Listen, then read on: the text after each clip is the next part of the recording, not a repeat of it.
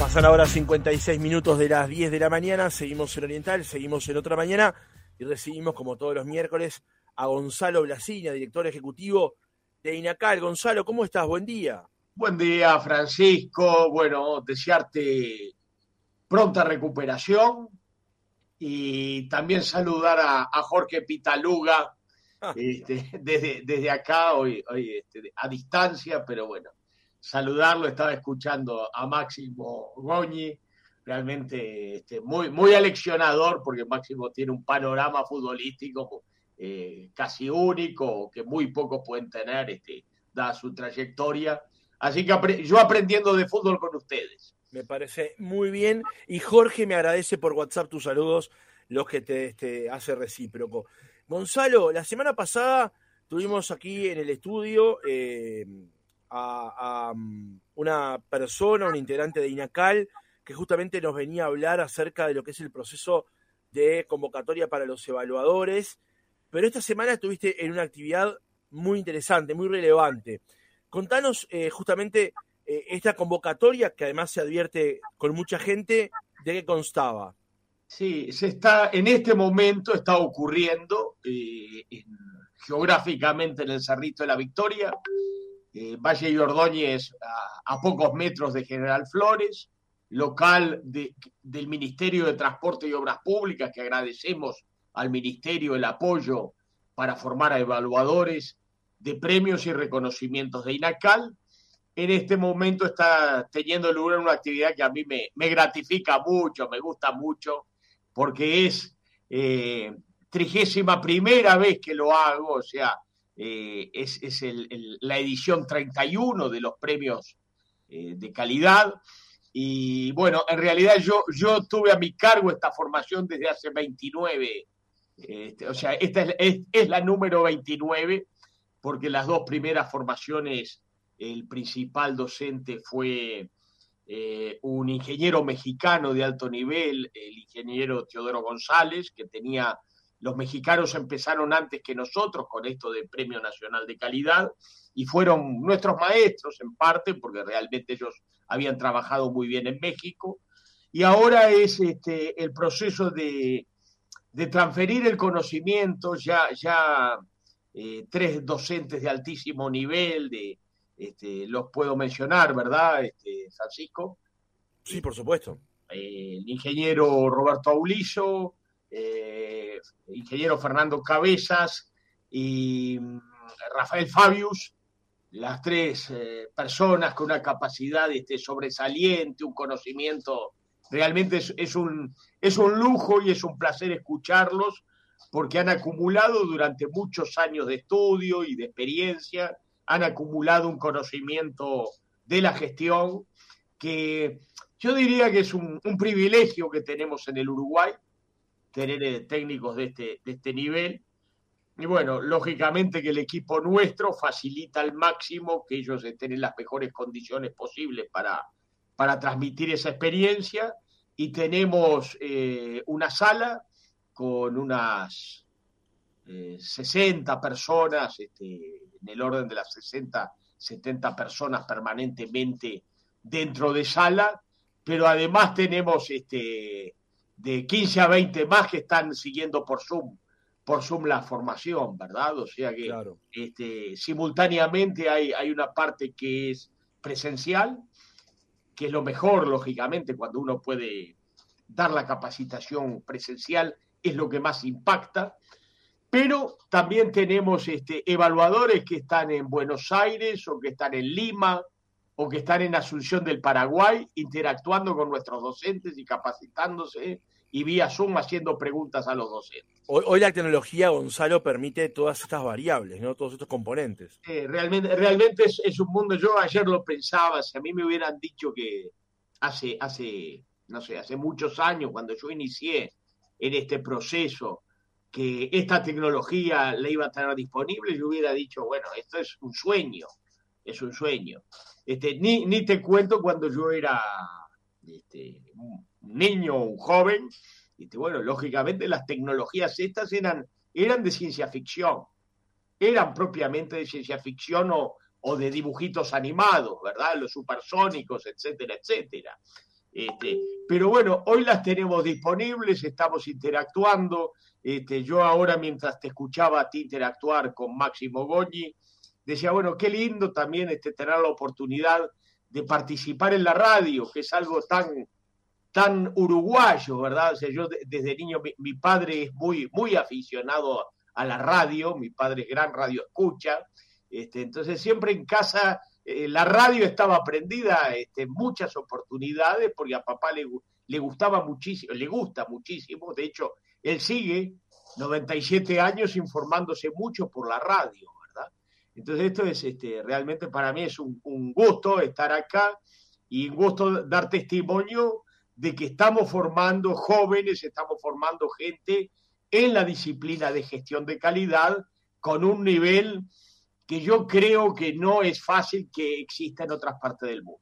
Sí, hablando de esto de la tecnología, este, Gonzalo, no, te quiero correr demasiado del eje, pero esto mismo que estamos haciendo en este momento es realmente también una de esas cosas que la tecnología nos ha permitido hacer.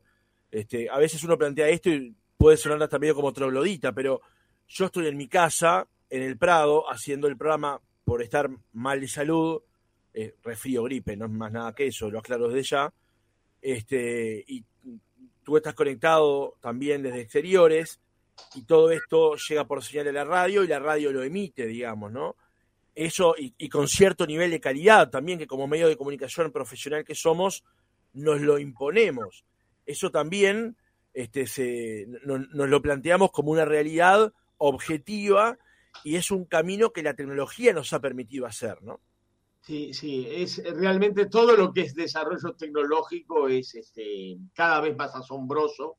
Ahora con, con, inteligencia artificial, que mucha gente lo ve con temor, con temor. Yo lo veo con mucha, con mucha esperanza de que va a mejorar la calidad de vida, este, facilita indiscutiblemente todo el desarrollo tecnológico, facilita enormemente la comunicación de información de calidad porque por supuesto que se puede comunicar información este, mala, información inadecuada, o sea, se puede, bueno, todos sabemos que puede haber problemas en la comunicación, pero también nos da la, posibilidad de informarnos, de, escuchar a gente que sabe más que nosotros en, diversos temas.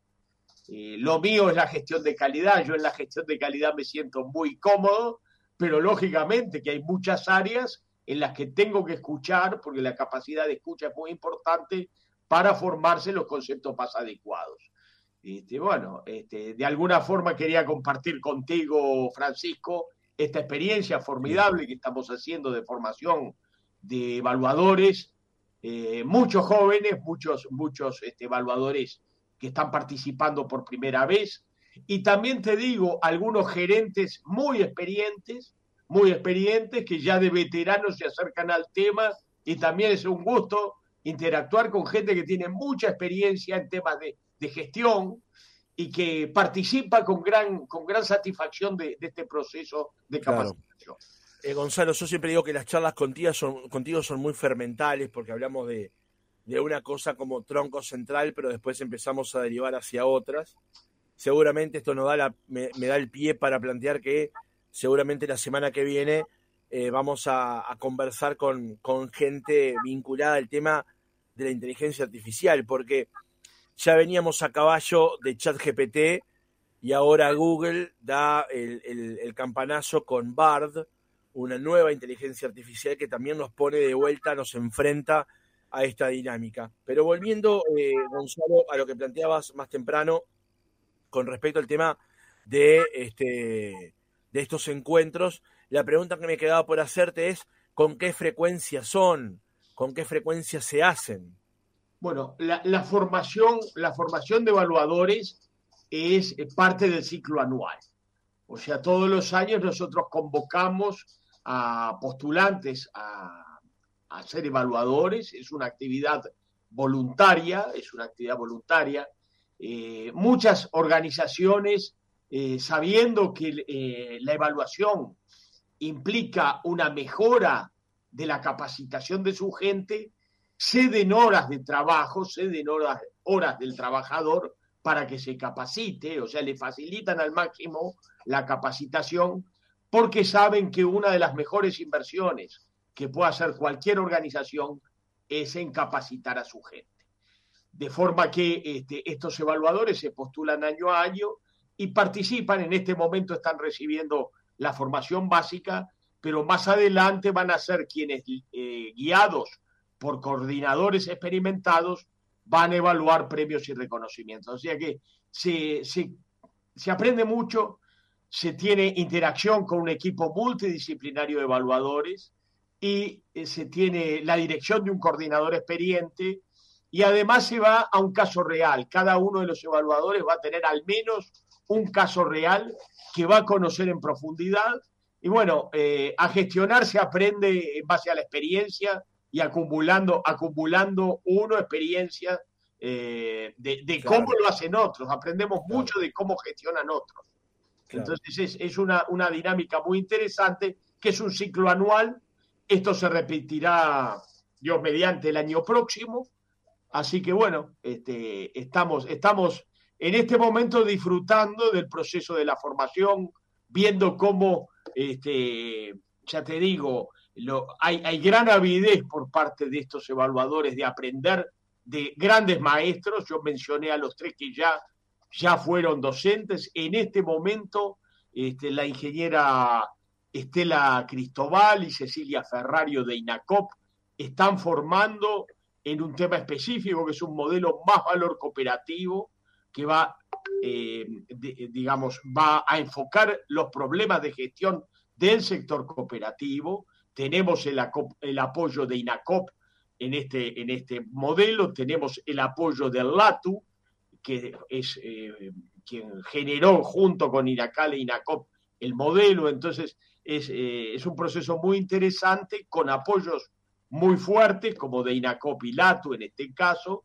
Y, eh, jueves y viernes vamos a tener al ingeniero Jorge Sá y a la licenciada Borca, Célica Borca, que estuvo contigo en el. Estuvo con nosotros, claro. Exacto. Este, ellos van a ser los docentes de los premios compromiso, que son tanto en la gestión pública como para pequeñas y medianas empresas es un modelo similar porque los conceptos de gestión son similares. De todas formas, hay un modelo adaptado a lo público y hay otro modelo adaptado a la pequeña y mediana empresa. Estimado Gonzalo Blasina, director ejecutivo de INACAL, gracias por haber estado otra mañana con nosotros. Seguramente la semana que viene podamos volver con los testimonios que realmente eh, cada vez que cada miércoles traes a uno nuevo, nos deslumbra de alguna manera con la experiencia acumulada que tienen y con lo que nos vas contando. Gracias, Gonzalo. Eh, bueno, Francisco, gracias a ti, pronta recuperación y mi deseo a toda la audiencia de que tengan una excelente jornada.